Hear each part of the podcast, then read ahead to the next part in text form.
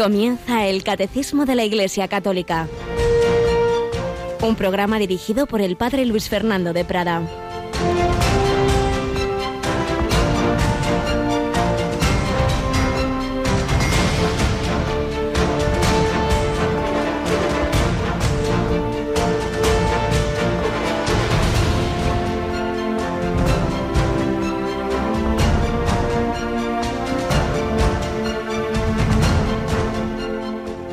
Jesús llamó a los doce y los fue enviando de dos en dos, dándoles autoridad sobre los espíritus inmundos.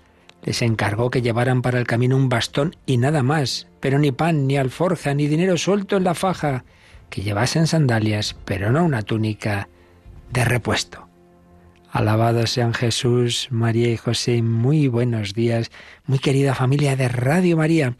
Eran como una especie de ensayos de la misión universal todavía en vida de Jesús, esas misiones que iban haciendo los apóstoles, luego los setenta y dos, diversos grupos de discípulos iban anunciando la conversión, sigue diciendo el Evangelio, salieron a predicar la conversión, echaban muchos demonios, ungían con aceite a muchos enfermos y los curaban.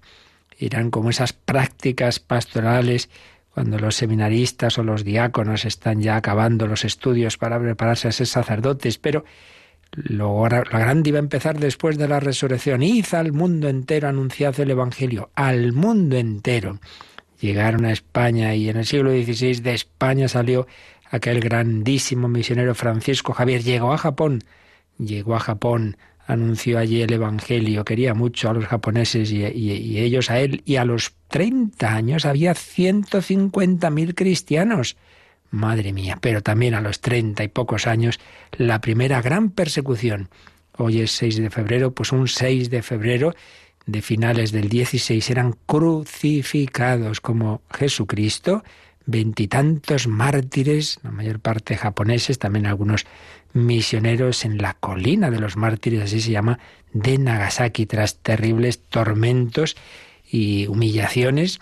Empezó la primera de las bastantes persecuciones que luego habría en ese país asiático, como en tantos otros países. Tanto amor a Jesucristo tenían esos hombres que se acababan de convertir, que realmente hicieron, tuvieron el máximo gesto de amor, que es dar la vida por el Señor, incluso en la identificación con su forma de morir, en la cruz. Sí, Jesús ya lo había dicho, quedaos en la casa donde entréis hasta que os vayáis de aquel sitio, y si un lugar no os recibe ni os escucha, al marcharos sacudíos el polvo de los pies.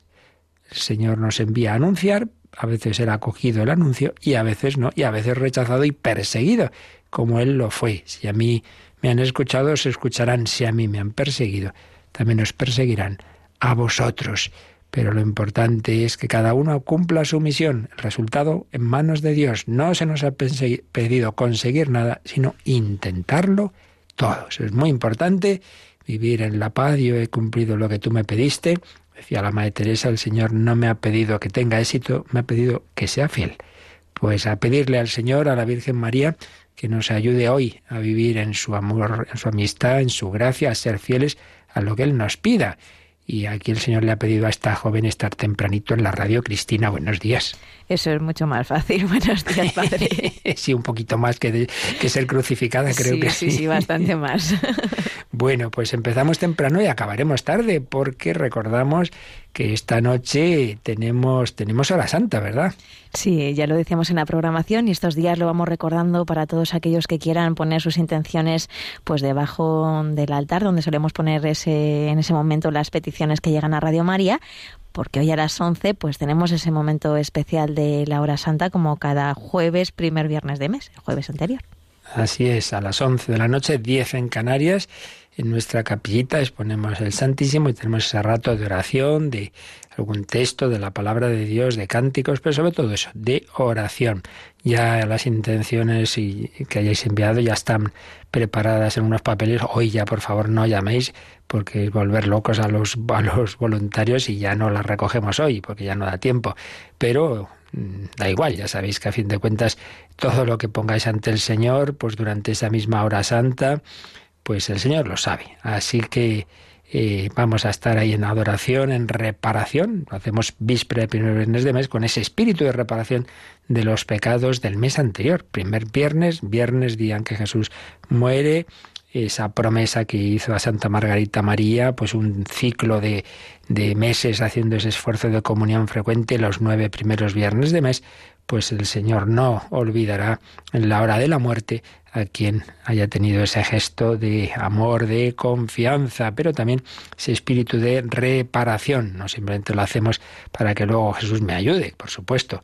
Le agradecemos ese gran regalo de los primeros viernes de mes, pero que tiene ese sentido de hacer una comunión con sentido de reparación por todo lo que no te he amado, no te han amado los demás, por lo que te hemos ofendido, pues queremos darte este abrazo en la comunión y no es imprescindible, pero es aconsejable también el preparar esa comunión con una confesión. Por eso, pues es bueno, por lo menos todos los meses confesarnos y puede ser una manera de acordarnos esto. Y empieza un mes, pues hago mi confesión y luego la comunión del primer viernes de mes.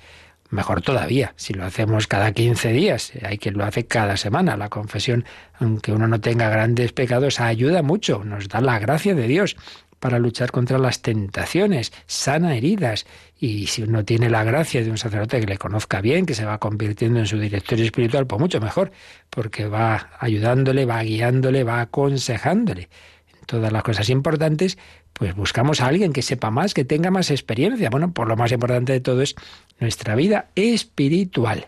Así que se lo pedimos al Señor, se lo pedimos a la Virgen, vivir bien este, este jueves eucarístico, que terminará en Radio María, como decimos, con esa bella oración ante Jesús, que todos podéis seguir por las ondas, y con imágenes a través de, de Internet. Y mañana, primer viernes de mes, pues a, comulgar en ese espíritu de reparación y pidiendo al Señor pues que, que, vayamos preparando nuestra eternidad, nuestra muerte nuestra eternidad, si no es pues de esta manera tan gloriosa como los mártires, pero a fin de cuentas siempre hay ese martirio blanco del día a día. Bueno, pues vamos a, a seguir recordando lo que escribía el padre Llorente, aquel gran misionero jesuita que estaba en Alaska cuando recibió la noticia de la muerte de su padre. Ayer oíamos pues cómo le impactó humanamente, cómo se puso triste, pero cómo enseguida reaccionó en la oración ante el Santísimo, eh, celebrando la Santa Misa por su padre que había fallecido ya varios días antes, entonces no había las comunicaciones de ahora, le llegó la carta con 15 días de retraso, pero él, en ese espíritu de fe, sabía que, que la oración en cualquier momento la escucha el Señor.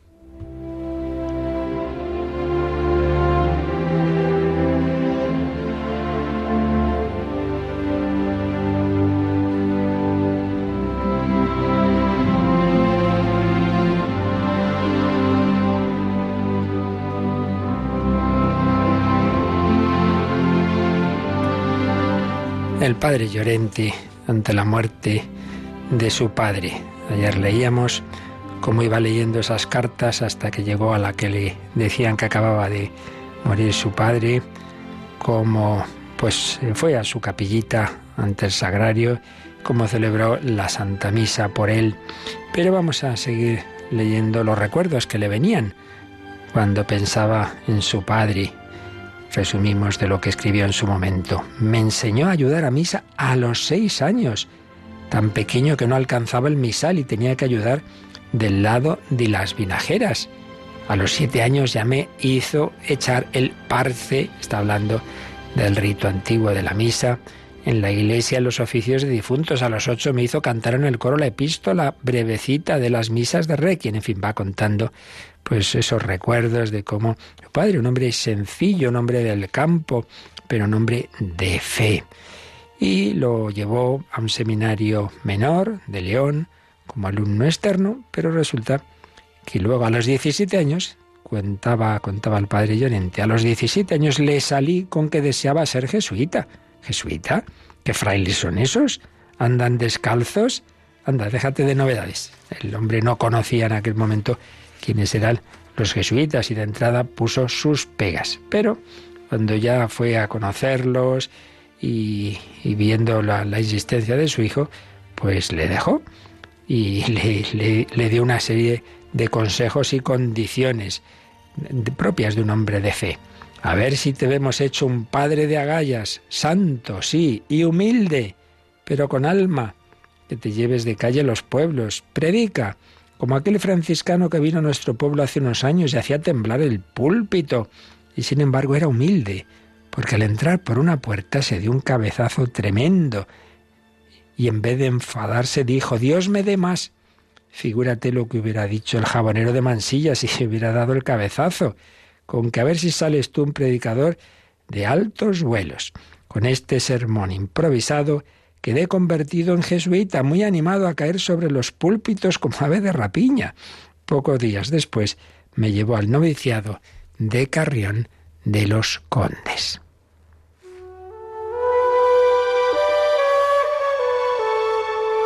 A los seis meses se presentó en la portería preguntando por mí al verme de sotana, crecidote y riéndome de todo sin poderme contener como hacen los novicios, se le aguaron los ojos de gozo y satisfacción. Entonces cuenta esa primera visita al noviciado, iban paseando, llegamos al cementerio, el cementerio en ese noviciado, pues de tumbas de diversos jesuitas, cada sepultura era un lecho de flores primorosamente cuidadas, Aquello parecía más un vergel que un cementerio. Le dije que para nosotros la muerte no era cosa temible, sino la entrada en la eternidad. Y con tanto candor se lo dije que se emocionó y me puso la mano sobre el hombro. Se oyó luego un ruido fenomenal. Cien apostólicos, es decir, seminaristas aspirantes a la vida religiosa, de 10 a 15 años, rompían filas y saltaban, gritaban, jugaban, y se divertían ruidosamente en el patio de los frontones. Mi padre los observó un buen rato y volviéndose muy pensativo, me dijo deliberadamente, Oye, tu hermano Amando caería aquí como agua de mayo. Así que ahora ya no solo no le importaba que estuviera su hijo segundo, sino que pasó en el siguiente, y de hecho así fue, también fue jesuita. Como yo le respondiera que convendría guardar un par de años, replicó, pues ya es tan alto como aquel chatuco de la esquina. Al día siguiente, al despedirse de Carrión, me habló de hombre a hombre y me confió que yo había escogido la mejor parte, que si de chico hubiera visto esto sería hoy jesuita y que si algún día se viera libre de trabas y negocios de familia, podría ser admitido de hermano coadjutor, como le costaba dejar Carrión. Un hombre sencillo, un hombre de fe, que se alegraba de esa vocación de su hijo, hasta el punto que dice, uy, si yo hubiera podido, también hubiera sido jesuita. Qué maravilla esos hombres de fe de nuestras tierras castellanas. Y luego después, pues ya va recordando el padre Llorente, pues sus últimas palabras. Cuando en 1930 dejé España para atravesar el Atlántico, me acompañó un día de camino y al despedirme un tanto emocionado me dijo, pues nada, hombre, que sigas tan valiente, escríbenos. Fueron las últimas palabras que le oí en esta vida. No llegó a verlo ya después, en aquella época apenas se volvía a la tierra de origen. Tan grabadas se me quedaron que en casi todas las cartas que le escribí, desde el Nuevo Mundo terminaba con la consabida frase, yo sigo tan valiente como de costumbre. La unión íntima y el amor mutuo que Dios ha engendrado entre padres e hijos no se notan hasta que se mete la muerte de por medio. Asimismo, mientras más alejados los cuerpos, más tendencia a la unión deseada. Hoy que he perdido toda esperanza de unión material, Recordemos que está escribiendo cuando acababa de recibir la noticia de la muerte de su padre. Hoy que he perdido toda esperanza de unión material, se me acentúa más la espiritual, la unión del cielo. Solo, aquí en las lomas del Polo Norte, procuro desechar los pensamientos fúnebres. No quiero pensar en el entierro, que tuvo que ser como aquellos entierros a los que tantas veces asistí de monaguillo, con la misa de Requiem, el sepulcro, los lamentos de la familia, no quiero que la imaginación se concentre en la soledad de mi madre, muy inferior a la de la Santísima Virgen, en la noche del Calvario. Lo que hago es suplicar a Jesucristo que me lo guarde bien en el cielo, para cuando yo vaya, pues como hace ya tantos años que no lo veo, me muero por verlo. Cada vez que diga misa por su alma, se alegrará de haberme allanado el camino del sacerdocio desde los días infantiles en que aprendí a decir misa, a ayudar a misa, hasta los días ya maduros en que me despedí para venir al Polo Norte y me animó diciéndome, pues nada, hombre, que sigas tan valiente, descanse en paz.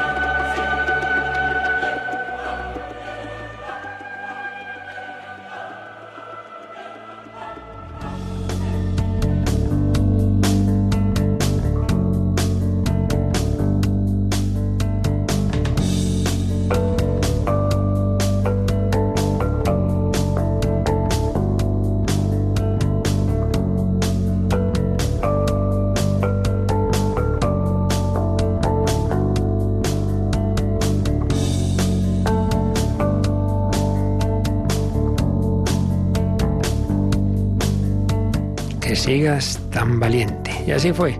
40 años misionero en Alaska, moriría unos 40 años después que su padre. Familias cristianas, sabiendo que lo importante es llegar al cielo, cumplir nuestra vocación a la santidad. Y el credo nos está recordando ese destino de nuestra vida, ir madurando en ella, pues a través de momentos buenos, malos, regulares, estupendos, con alegrías, con dolores, misterios dolorosos, misterios gozosos, misterios luminosos que iluminan nuestra vida con la fe para llegar un día a los gloriosos. Lo importante es ir por ese camino y saber que todo, la providencia, también los sufrimientos y muerte lo ordena a nuestro bien. Lo que pasa es que luego está el tema de nuestra colaboración, nuestra respuesta esa ya pues depende de nosotros y Dios no nos ha quitado la libertad. Bueno, pues terminamos hoy estos números de resumen del artículo undécimo del credo. Creo en la resurrección de la carne. Y luego el duodécimo pues será sobre estos mismos temas de la escatología. Creo en la vida eterna. Pero hoy vamos a terminar este resumen del undécimo y las preguntas y temas que tengáis pues los, los podéis ir mandando al correo electrónico catecismo o al número de WhatsApp que luego nos recordarán. Pero vamos primero a leer el número que nos quedaba del resumen de este artículo y es el número 1019, Cristina. Jesús, el Hijo de Dios, sufrió libremente la muerte por nosotros en una sumisión total y libre a la voluntad de Dios, su Padre por su muerte venció a la muerte, abriendo así a todos los hombres la posibilidad de la salvación. Los últimos números que vimos de este artículo pues nos hablaban en efecto de cómo esa muerte que había entrado en el mundo como consecuencia del pecado original, pero el Señor Jesús al entrar en, la tierra pues la, la asumió también.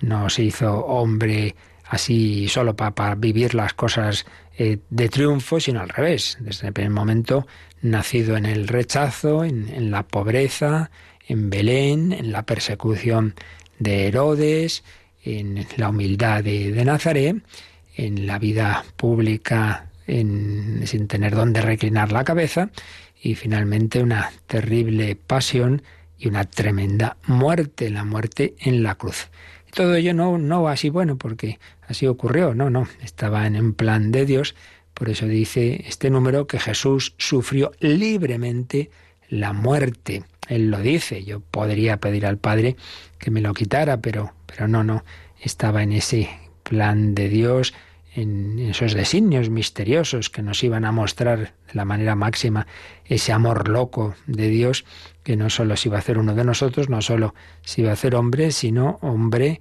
en esas circunstancias las más duras de pobreza, de, de cruz y de muerte. Sufrió libremente la muerte. Nadie me quita la vida. Yo la doy libremente, dirá Jesús en el Evangelio de San Juan. Jesús, el Hijo de Dios, sufrió libremente la muerte por nosotros, por nosotros, por toda la humanidad, que es por cada uno de nosotros. Por eso San Pablo podrá escribir en su carta a las Gálatas, Cristo me amó y se entregó a la muerte por mí, por mí. Y eso que Pablo no había conocido a Jesús en su vida terrena, pero es que el Hijo de Dios, como en su momento estudiamos en la Cristología, pues tenía en su alma la, la ciencia como para mm, ver a cada persona, para conocer misteriosamente a cada persona de la humanidad, porque el Señor lo que busca es un trato personal con cada uno de nosotros y mostrarnos ese amor que nos tenía antes de que existiéramos incluso a cada uno de nosotros, muriendo por cada uno. Sufrió la muerte por cada uno, por nosotros, por ti y por mí, en una sumisión total y libre a la voluntad de Dios. Padre, si es posible, páseme este cáliz, pero no se haga mi voluntad sino la tuya. La voluntad del Hijo de Dios en cuanto persona divina es la misma del Padre y del Espíritu Santo, obviamente. Las tres personas de la Trinidad tienen la misma voluntad, pero en su humanidad tiene también una voluntad humana. Todo esto también lo vimos con detalle. Una persona divina, dos voluntades, divina y humana, porque tiene dos naturalezas, divina y humana, inteligencia divina, inteligencia humana, etc. Esto, esto ya lo vimos, pero aquí nos fijamos en cómo, con esa su naturaleza humana, asumió libremente la muerte. ¿Pero por qué? Dice, por su muerte venció a la muerte por su muerte venció a la muerte, abriendo así a todos los hombres la posibilidad de la salvación. Hay un texto muy impresionante en la carta a los hebreos que dice que Cristo, con su muerte, liberó a los que por miedo a la muerte pasábamos la vida como esclavos del demonio. Y es un texto muy profundo. Y, y tenemos un poco este, podemos ver este significado los hombres, pues lógicamente deseamos vivir la vida, no solo en el sentido de que no muramos, sino lo que es vital, lo que yo disfruto, esto es mi vida, el deporte es mi vida, tal cosa es mi vida, pues lógico y natural. Entonces tenemos mucho miedo a lo que nos quite ese disfrute y a lo que nos quite la vida. Entonces tenemos miedo a la muerte, a la muerte física, pero también miedo a lo que pueda quitarme aquello que para mí es mi vida. Lo malo es que muchas veces entendemos por mi vida pues simplemente mi egoísmo, mis placeres, mis bienes, mis cosas, y entonces nos aferramos a ello hasta el pecado y al egoísmo y luchar contra quien sea que me pueda quitar lo que yo entiendo que es mi vida. Y en último término, pues estamos así esclavos del maligno que se sirve de eso para que yo me aferre a mis vicios, a mis placeres, porque todo lo que me queda es que si me quitan esto, me muero aquí de, de pena, de aburrimiento. Y en último término, por miedo a la muerte. Y claro, pues no, no, sí, sí, si yo puedo perder el puesto y digo tal cosa porque ven que soy católico, ¿verdad? Entonces quita, quita, pues disimulo y vamos vendiendo lo que sea hasta el alma porque no me quiten lo que yo considero que es mi vida. Por miedo a la muerte estamos esclavos, no hacemos lo que en el fondo sabemos que tendríamos que hacer. Pues bien, Cristo se ha quitado ese miedo a la muerte, a la muerte física, y por eso tantos millones y millones y millones de mártires, desde niños hasta ancianos, en la historia de la Iglesia. Porque ya sabemos que no es el, ir a lo desconocido o el ir a la nada, que va. Es una puerta, una puerta en sí misma más bien fea, pero lo importante no es la puerta, lo importante es lo que está detrás de la puerta. Una puerta al gozo eterno, a la vida eterna. Entonces, si Cristo ha vencido a la muerte porque Él ha pasado por ese valle oscuro, pero ha vuelto y nos abre la puerta, volveré, os llevaré conmigo para que donde estoy yo estéis también vosotros, pues ya está. Cuando uno tiene esa fe viva, pues se le quita el miedo a la muerte, puede sentirlo psicológicamente, como el mismo Jesús lo, lo sintió en Gesemaní, pero sabe que no, que no pasa nada, que no vamos a la nada, que no vamos al sinsentido, que vamos a la luz cuando moría el gran guitarrista Narciso Yepes, que era un converso, se había convertido en París, había recibido una gran fe, un hombre de fe maravillosa. Pues contaba su, su mujer, su viuda, pues como mm, fue viviendo la enfermedad y como al final, me parece que eran sus últimas palabras, no lloréis por mí, me voy a la luz, me voy a la luz, Cristo es la luz, la luz del mundo, sin miedo. Esto lo ha hecho Jesús porque por su muerte venció a la muerte, para que la vivamos sin angustia, sin miedo, y para que no estemos esclavos del maligno por miedo a la muerte, esa muerte física, pero también por miedo a, es que si me quitan este gusto, este placer, este vicio, voy a estar amargado. Al revés, al revés, vas a ser libre, vas a ser libre. Cristo nos da la libertad, la verdad os hará libres. Cristo, que es la verdad, nos libera de las esclavitudes, de las adicciones. Ya no soy esclavo de mi egoísmo, de mi pereza, de mi soberbia, de mi ira, de mi lujuria.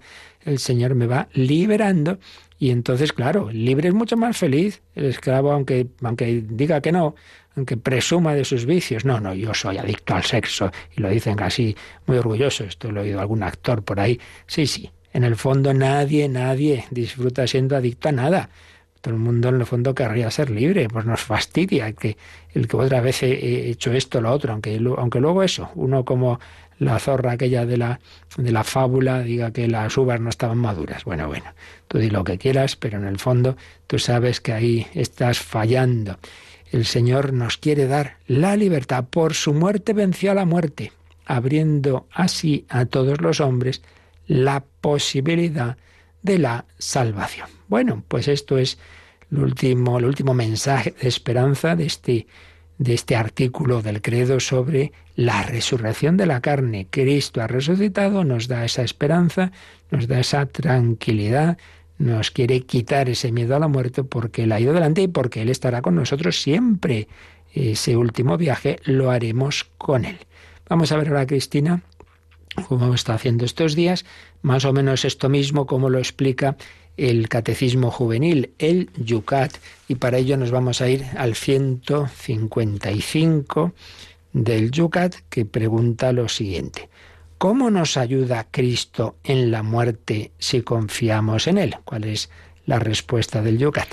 Cristo nos sale al encuentro y nos conduce a la vida eterna. No me recogerá la muerte, sino Dios. Santa Teresita del Niño Jesús. Pues la primera respuesta, el primer párrafo, de respuesta del Yucat en el 155 es este tan bello. Cuando nos ha preguntado el catecismo juvenil cómo nos ayuda Cristo en la muerte si confiamos en Él, dice, pues nos sale al encuentro y nos conduce a la vida eterna. Y cita una frase de Santa Teresita, cuando ya se acercaba a su muerte, decía esto tan bello, no me recogerá la muerte sino Dios. ¿Veis? Cristo nos ha quitado el miedo a la muerte. Una niña que era tan sensible de pequeñita, cuando tiene una, una enfermedad que le hace sufrir un montón, incluso su alma está en oscuridad, pues está tranquila porque dice, no, no pasa nada, no me recogerá la muerte sino Dios. Y yo confío tanto en Dios, no tengo miedo, no me recogerá la muerte sino Dios. Y luego Lucas sigue desarrollando un poco estas ideas en el párrafo más largo. A ver. Contemplando la pasión y la muerte de Jesús, incluso la muerte puede ser más llevadera. En un acto de confianza y de amor al Padre podemos decir sí como hizo Jesús en el huerto de los olivos. Esta actitud se denomina sacrificio espiritual. El que muere se une con el sacrificio de Cristo en la cruz. Quien muere así, confiando en Dios y en paz con los hombres, es decir, sin pecado grave, está en el camino de la comunión con Cristo resucitado. Cuando morimos, no caemos más que hasta las manos de Dios. Quien muere no viaja a la nada, sino que regresa al hogar del amor de Dios que le ha creado. Bueno, pues como veis un párrafo precioso. El Yucat tiene a veces citas que las ideas evidentemente son las mismas del catecismo, pero a veces expresadas de manera muy bella. Y esto es muy importante, no solo el mártir, sino todo cristiano mm, que se une a Jesús en su muerte, pues está participando de ese sacrificio de Cristo en la cruz. Por eso es un bueno al, al, al que está en, en ese lecho de muerte, recordarle, ofrece tu vida al Señor, que no te la quiten, que no sea, ay, ay, ay, que yo no quiero morirme y me muero, no, Señor, lo que tú quieras, me uno a ti, me ofrezco a ti, si Dios quiere curarte, te curará, y si no, pues estupendamente, me voy con el Señor, unirnos con Él. Dice que eso es sacrificio espiritual, claro. Sacrificio de Cristo está, se, ofreció en, en, la cruz y renueva el sacrificio de una manera incruenta y sacramental en la misa, pues únete al Señor. El que muere se une con el sacrificio de Cristo en la cruz. Y quien muere así, confiando en Dios, en paz con los hombres, sin pecado grave, eso es lo importante, que nuestra alma esté en unión con el Señor. Pues si estás muriendo en unión con el Señor, pues también en unión con el Señor estarás por toda la eternidad. Por eso lo importante es ese, esa comunión con el Señor y por supuesto durante la vida, porque también, claro, hay muertes que se preparan, pero otras muchas que no. Y tantas veces de repente, oye, que se ha muerto no sé quién, pero ¿qué ha pasado? Pues sí, ese infarto, ese ictus, ese accidente, vivamos siempre en unión con el Señor, con confianza en Cristo resucitado. Y insiste en esta idea, cuando morimos no caemos sino en las manos de Dios, no en la nada.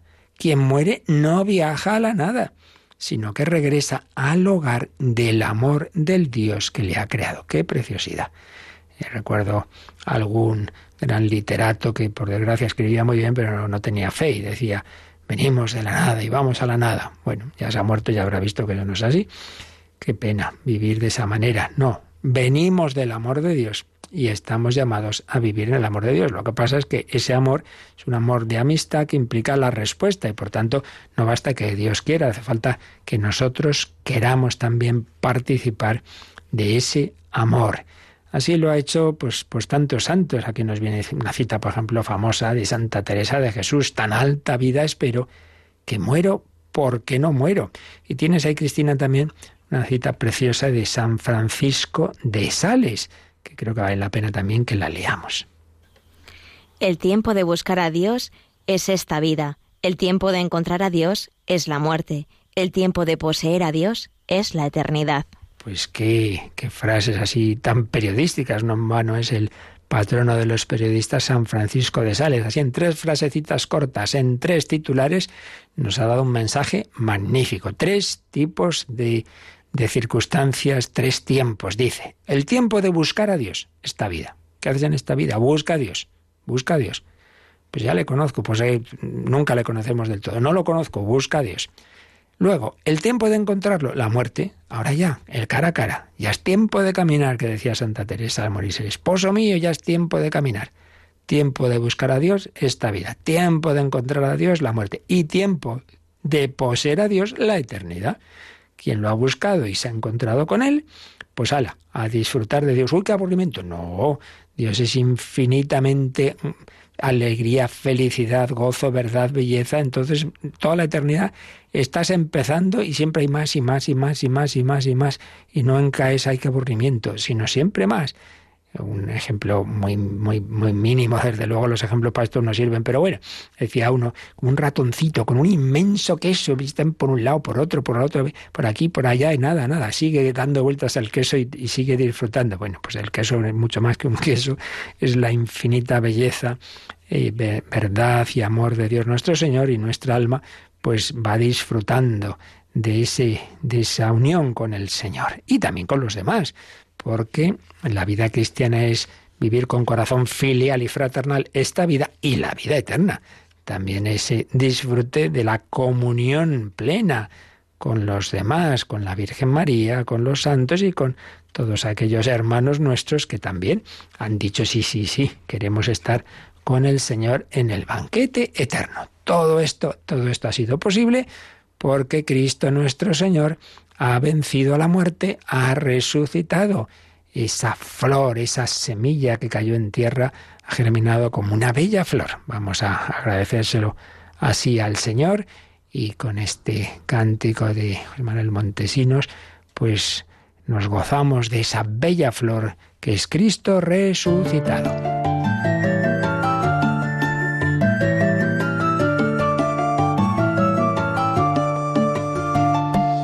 De tierra estuvo cubierto, pero no fructificó. Del todo hasta que quedó en un árbol seco injerto. Y aunque a los ojos del suelo se puso después marchita, ya torna, ya resucita, ya su olor inunda el cielo. La bella flor que en el suelo plantada se vio marchita, ya torna, ya resucita, ya su olor inunda el cielo.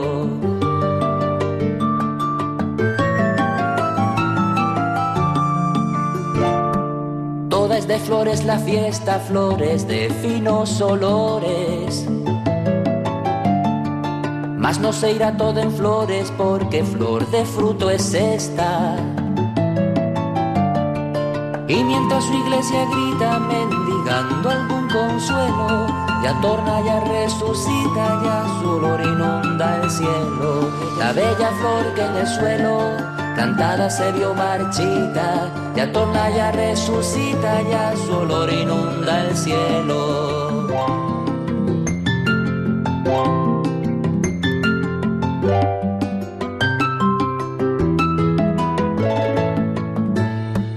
Que nadie se sienta muerto cuando resucita Dios. Que si el barco llega al puerto, llegamos junto con vos Hoy la cristiandad se quita sus vestiduras de duelo, ya torna, ya resucita, ya su olor inunda el cielo. La bella flor que en el suelo cantada se vio marchita, ya torna, ya resucita, ya su olor inunda el cielo. Descubre la fe de la Iglesia a través del Catecismo de 8 a 9 de la mañana en Radio María. Bien, pues así termina este artículo undécimo del Catecismo y vamos nosotros a terminar el comentario pues con un comentarista de lujo. Tantas veces hemos citado esta obra que escribió en sus tiempos de joven teólogo Joseph Ratzinger, la escatología, uno de los temas que como teólogo él más ha tratado, pues también resumen, resume en unas páginas de esa obra algunos de los puntos que hemos visto y vamos nosotros a recoger algunas ideas. ¿No? Recuerda que esta comprensión cristiana de la inmortalidad forma parte del concepto de Dios, un Dios que es relación, que es familia, que es Padre, Hijo y Espíritu Santo y que tiene esa relación con nosotros. Yo el Dios de Abraham, de Isaac, de Jacob. Puesto que Dios es el Dios de los vivos y llama por su nombre a su criatura el hombre, esta criatura no puede sucumbir. Es cuando Jesús les dice aquellos saduceos del Dios de Abraham, el Dios de Isaac, el Dios de Jacob, no es Dios de muertos, sino de vivos. Llama a cada uno por su nombre, se acuerda de cada persona que ha existido. Este acto de asunción del hombre por parte de Dios en su propia vida ha tomado carne en Jesucristo. Cristo es el árbol de la vida, de quien el hombre recibe el pan de la inmortalidad. La vida eterna no se explica por la existencia individual aislada, por el poder de cada uno, sino por el estar relacionado, relación con Dios, realidad que es constitutiva del hombre. La relación con Dios no es una cosa accidental, es esencial, si no, no existiríamos, claro.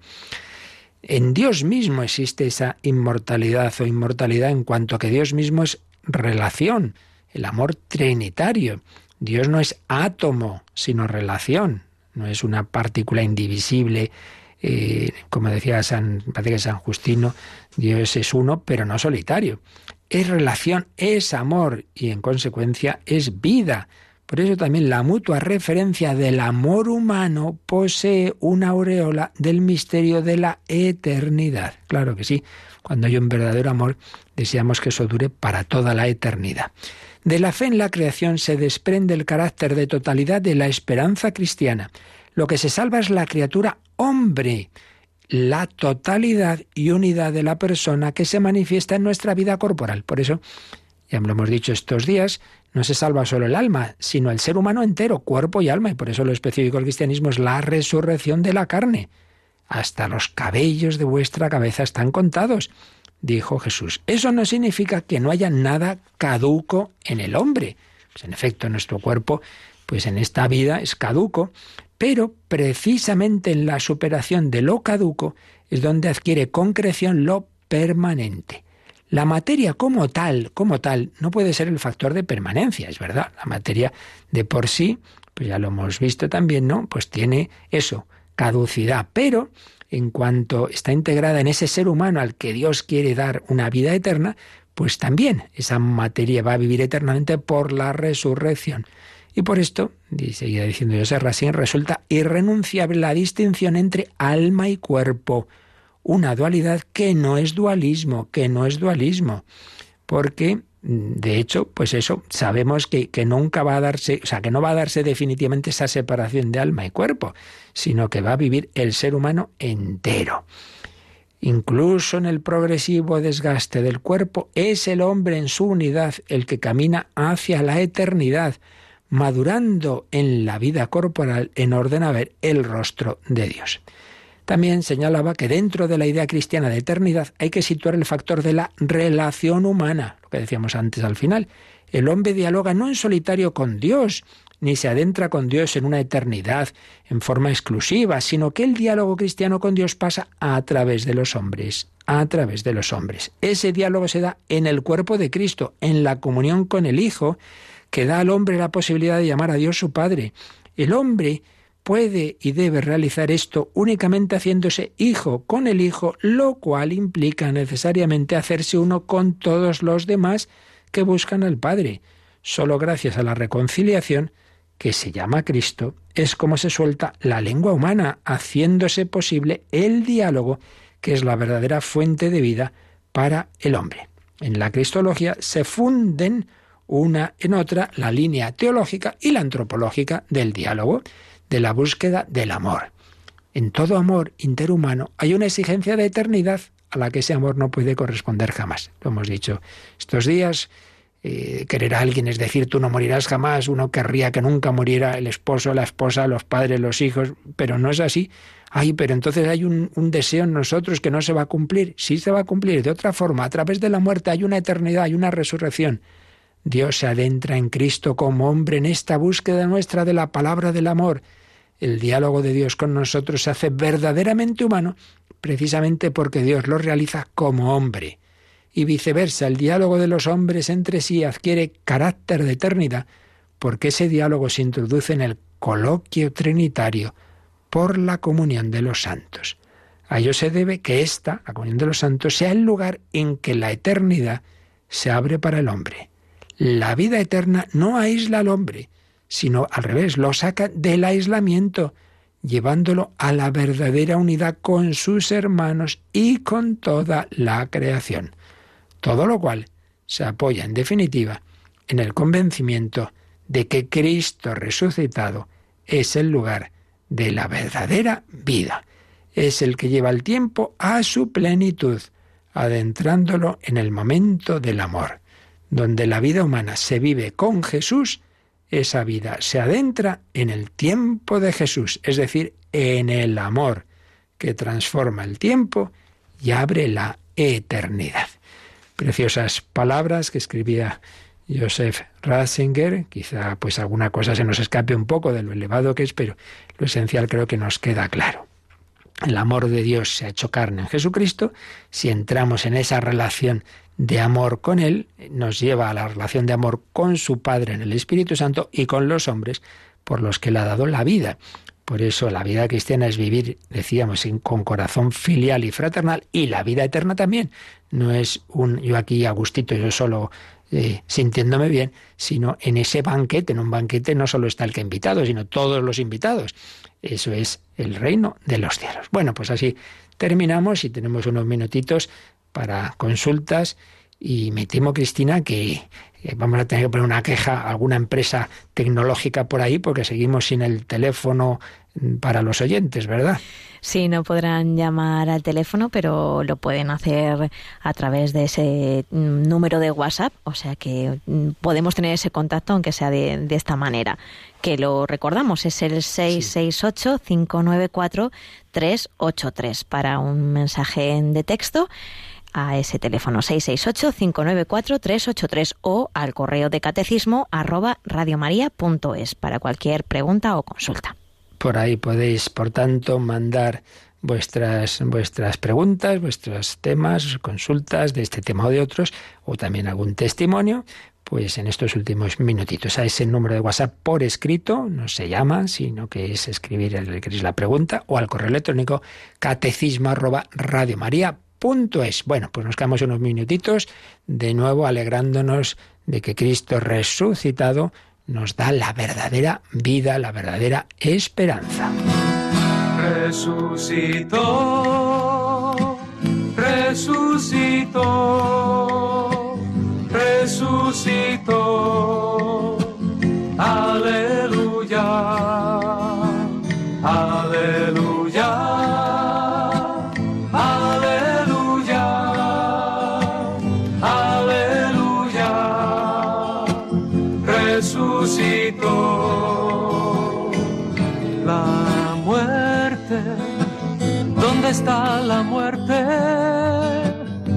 Está mi muerte? ¿Dónde su victoria?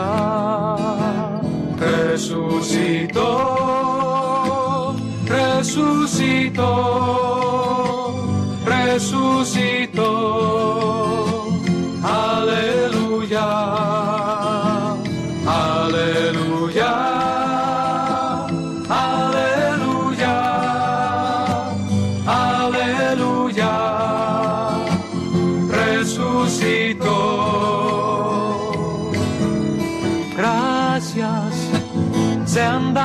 Al Padre que nos pasó a su reino, donde se vive de amor.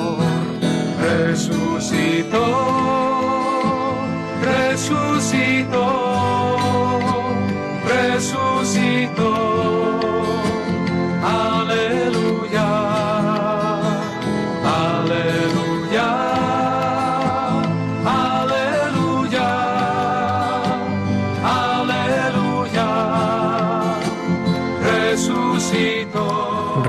Resucitó y por eso tenemos esperanza y alegría. Bueno, teníamos varios mensajes de ayer o anteayer, como este.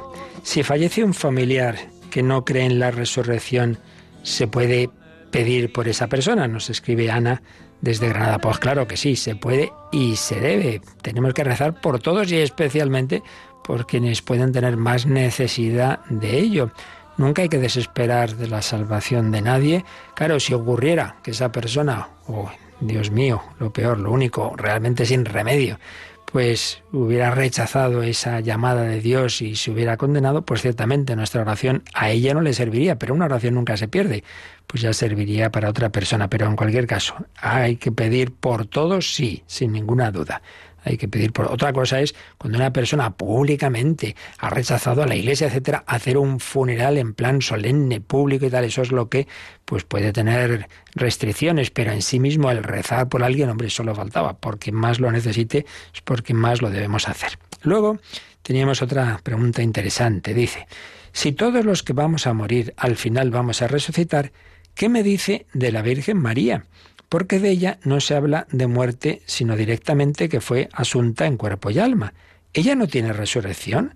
Si hasta Jesús murió y resucitó, entonces ¿cómo nos explica referente a eso? Bueno, pues vimos hace ya unos meses eh, en los números, mm, hace ya algún tiempo, como digo, pero vamos, no hace tanto, estamos, estuvimos hablando de la asunción de la Virgen María.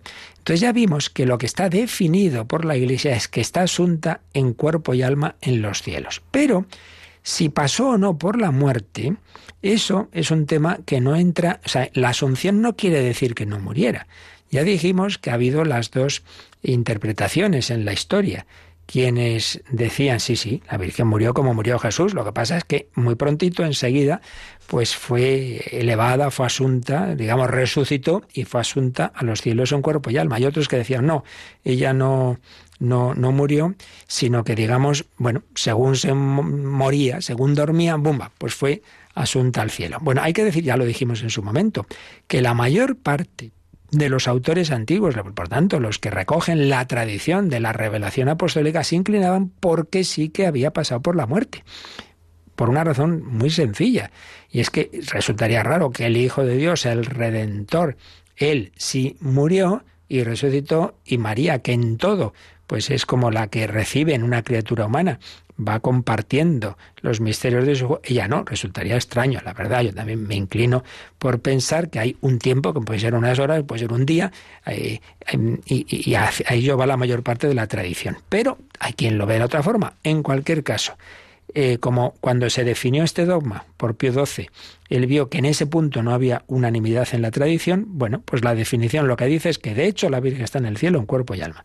Pero yendo a la pregunta que hace nuestro comunicante, hay que decir que, que, que, sí, claro, que es absolutamente que tiene todo el derecho del mundo a pensar ella también, o él también, porque no sé quién escribe, que, que la Virgen María, como Cristo, ha pasado por la muerte y digamos el privilegio de la Asunción es que lo que se va a dar en todos al final de la historia, la resurrección, en María se ha anticipado, se ha anticipado eh, a ese, pues eso, en ese momento, eh, y, podía perfectamente en efecto haber muerto y haber enseguida, como Jesús, Jesús resucitó al tercer día, pues María, no sabemos si, a las horas, al día siguiente, bueno, por ahí va, por ahí va la cosa. A ver, ¿qué más nos preguntan aquí? Eh, explíqueme a qué se refieren algunas personas próximas a morir que dicen que hay tan solo una tela entre cielo y tierra. Escribe Jimena, pues no lo sé, no sé qué querrán decir, porque no, esto no me lo ha dicho nadie. Pero bueno, supongo que será que, que, en efecto que experimentan esa cercanía de Dios, esa presencia de Dios, esa luz de Dios, esas experiencias que no se sabe muy bien exactamente a qué se deben, ¿no? Eh, de, de cómo ver la luz, etcétera, etcétera pues, pues bueno, yo creo que lo que puede significar es eso, ¿no? Que uno ve, que uno ve el, el, eso, que, que, la muerte es el encuentro con Dios. Pero en fin, no, no sabría decir mucho más porque ya digo, a mí no me ha pasado, ¿verdad? nadie me ha, me ha, dicho esto. Bueno, había una pregunta que más que pregunta es el gran tema, pues que tantas veces aquí hemos visto, ¿no? Pues de un drama, un drama de un hombre joven con dos hijas pequeñas que cuidaba también de un cuñado discapacitado, se quedó viudo y ahora se muere él. Quedan las niñas huérfanas, el hermano discapacitado sin atención. ¿Cómo se debe aceptar esta situación? Dios sabrá, pues sí misterio de la cruz. Tenemos que asumir que la cruz es cruz y que hay veces que realmente es tremenda, que es tremenda. Claro, como normalmente las cosas más o menos van bien, cuando llegan situaciones así nos parece una barbaridad, pero claro, fijémonos en tantos países en que esto es lo habitual casi, o las situaciones de guerra, y la guerra mundial, pues familias enteras destruidas, sin casa, muertos casi todos. Es cierto, el, Señor ha permitido el misterio del dolor, eh, y Él lo ha asumido. Entonces, bueno, aquí es volver a hablar de lo que tantas veces dedicamos un montón de programas. Ya sabéis que tenemos un DVD en Radio María que os aconsejo con un montón no solo de reflexiones, sino de testimonios sobre el, el sufrimiento, la cruz, ¿no?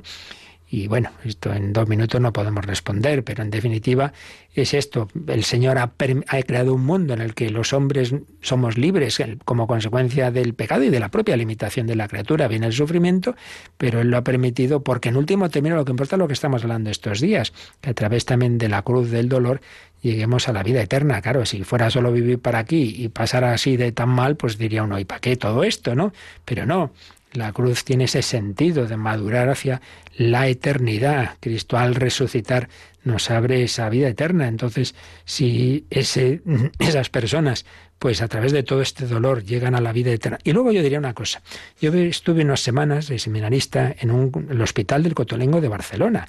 Eh, ¿Sabéis? Estas, estas hermanas eh, del cotolengo, que, recogen a las personas con mayores enfermedades físicas, psíquicas, mentales, pobres, y que no tienen dónde ir. Y uno, eso, cualquier otro sitio diría, qué horror, qué espanto. No, allí yo veía una alegría, una felicidad, porque sí, había, por un lado, fe y por otro lado, un amor fraterno. Entonces, ¿qué hay que hacer? Bueno, pues aceptar las situaciones de dolor y poner de nuestra parte toda la caridad, toda la esperanza, toda la alegría. Entonces, todas estas ocasiones tan duras, pues son eso, ocasiones de, de crecer en el amor y, de, y se puede asumir. Y, y, anda que no hay santos que no han nacido en situaciones durísimas, durísimas, de todo tipo, por ejemplo Santa Bernardita. Pero el Señor, pues, si, si nosotros de nuestra parte lo vivimos con fe, con esperanza, con caridad, pues todo eso se convierte en una ocasión de, de felicidad incluso. Luego me nos pregunta una mujer eh, si fallezco sin estar casada, eh, si con mi pareja sin el, mm, sin el matrimonio sería estar en pecado mortal. Hombre, vamos a ver, subjetivamente hablando, el, alma de cada uno solo Dios sabe, pero en sí mismo, pues sí, claro, eh, el Señor, ya hay un sexto mandamiento, ¿no? Que implica que uno, o sea, que el, el uso de la sexualidad es dentro del matrimonio. Entonces, en sí mismo sí que es un pecado grave. Entonces, hombre, pues, pues hija, si, si quieres al Señor y, queremos ser un poco coherentes, ¿verdad?, con, con lo que el Señor nos ha dicho, pues, pues claro, ¿por qué no? Venga, mover ese tema y, y, hacer, poner a Dios en medio de esa relación, que para eso es el sacramento del, del, matrimonio, en efecto. Entonces Dios sabrá lo que hay en el alma de cada uno y cuando uno muere, pero en sí mismo, desde luego, hay que, hay, es importante pues el vivir esa, esa relación familiar en Dios y para ello, repito, el sacramento del matrimonio. A ver, una última pregunta. Eh, las personas que son malas, que el Señor las ayuda, entonces podríamos pensar que da igual hacer el mal o el bien, ya que nuestro Señor nos va a ayudar a todos y tal, tal, tal. Vamos a ver, esta pregunta ya tiene muchos siglos, muchos siglos, porque aparece en el Antiguo Testamento y aparece en Salmos, pero bueno, Señor, a los impíos les va mal y a nosotros que intentamos hacer el bien nos va bien. Entonces responde Dios, calma, calma, esto hay que esperar al final de la historia. Hay que esperar al final de la historia. Como esas películas que casi siempre a mitad de la película triunfa el mal, pero luego, bueno, por lo menos en las clásicas al final triunfaba el bien. Hoy día, como ya somos nihilistas, pues todo acaba mal. Pero en lo normal, ¿verdad?, era que acabara triunfando los buenos, por así decir. Bueno, pues eso hay que ver toda la historia. Y entonces no es verdad, no es verdad lo que está diciendo, ni siquiera incluso en esta vida, ¿eh? porque muchas veces personas que, que sí, aparentemente triunfan, que anda que no vemos constantemente gente famosísima y rica que acaba en las drogas, en el suicidio, con una muerte penosa, anda que no hay historias de estas. O gente que sí, que tiene de todo, pero no tiene verdadero amor.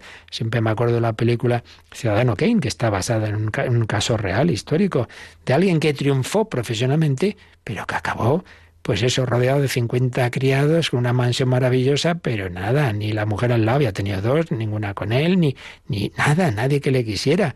No es verdad que el que vive al margen del Señor sea feliz en esta vida porque Dios le ayuda. No es verdad. Dios ayuda a todos, claro que sí, pero ayuda a todos para convertirnos. Y si uno lo rechaza, pues no, no, no le va bien, claro que no le va bien, ni siquiera aquí, porque por dentro no está bien, pero sobre todo la eternidad, si así se mantiene hasta el final, pues mal asunto. Bueno, pues un poco de prisa porque eran muchas las preguntas, pero aquí ya terminamos y ya pues de todas maneras seguiremos con estos temas porque el artículo siguiente es creo en la vida eterna. Uy, ahí nos queda pues lo más importante, el cielo, el purgatorio y el infierno. Madre mía, temas pues realmente profundos, importantes. Pues el Señor le pedimos que nos ayude y si los podéis ir leyendo en el catecismo, mejor que mejor. Y os recuerdo que esta noche a las 11, 10 en Canarias, hora santa, adoración al Señor. Ya no mandéis, por favor, no llaméis a mandar intenciones, porque ya ayer hubo que cerrar esas hojas que ponemos al pie del altar, pero bueno, repito que el Señor de todas maneras las sabe, aunque no estén escritas. La bendición de Dios Todopoderoso, Padre, Hijo y Espíritu Santo, descienda sobre vosotros. Alabado sea Jesucristo.